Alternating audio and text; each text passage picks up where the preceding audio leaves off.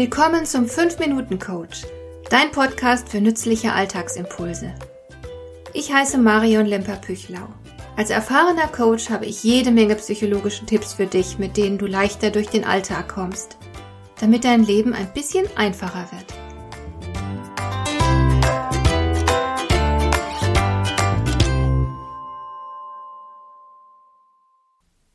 Wer kennt das nicht? Es liegt etwas an, das du unbedingt erledigen musst. Unglücklicherweise ist dir gerade so gar nicht danach.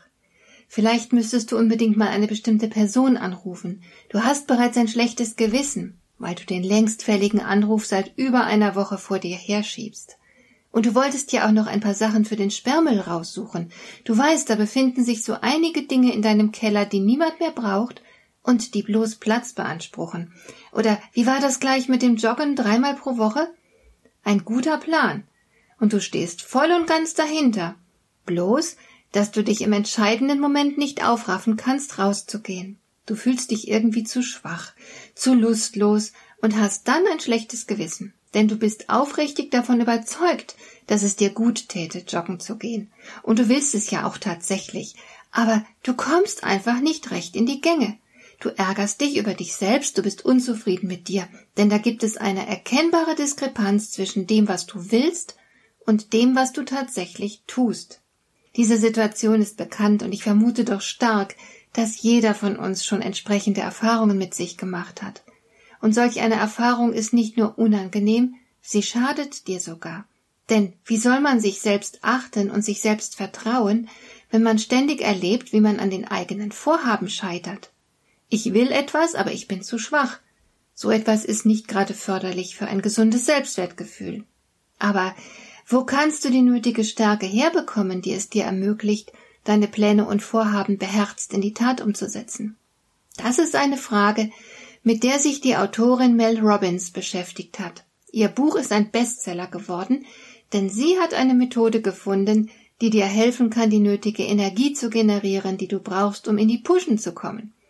Die Frau ist Unternehmerin, Mutter von drei Kindern, Kommentatorin beim Fernsehsender CNN und obendrein auch noch eine sehr gute professionelle Rednerin. Das heißt, man darf ihr glauben, dass sie wirklich weiß, wie man sich aufrafft, sonst hätte sie es wohl kaum so weit gebracht.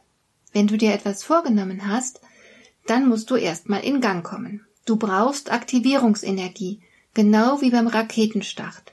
Der verbraucht bei weitem die meiste Energie.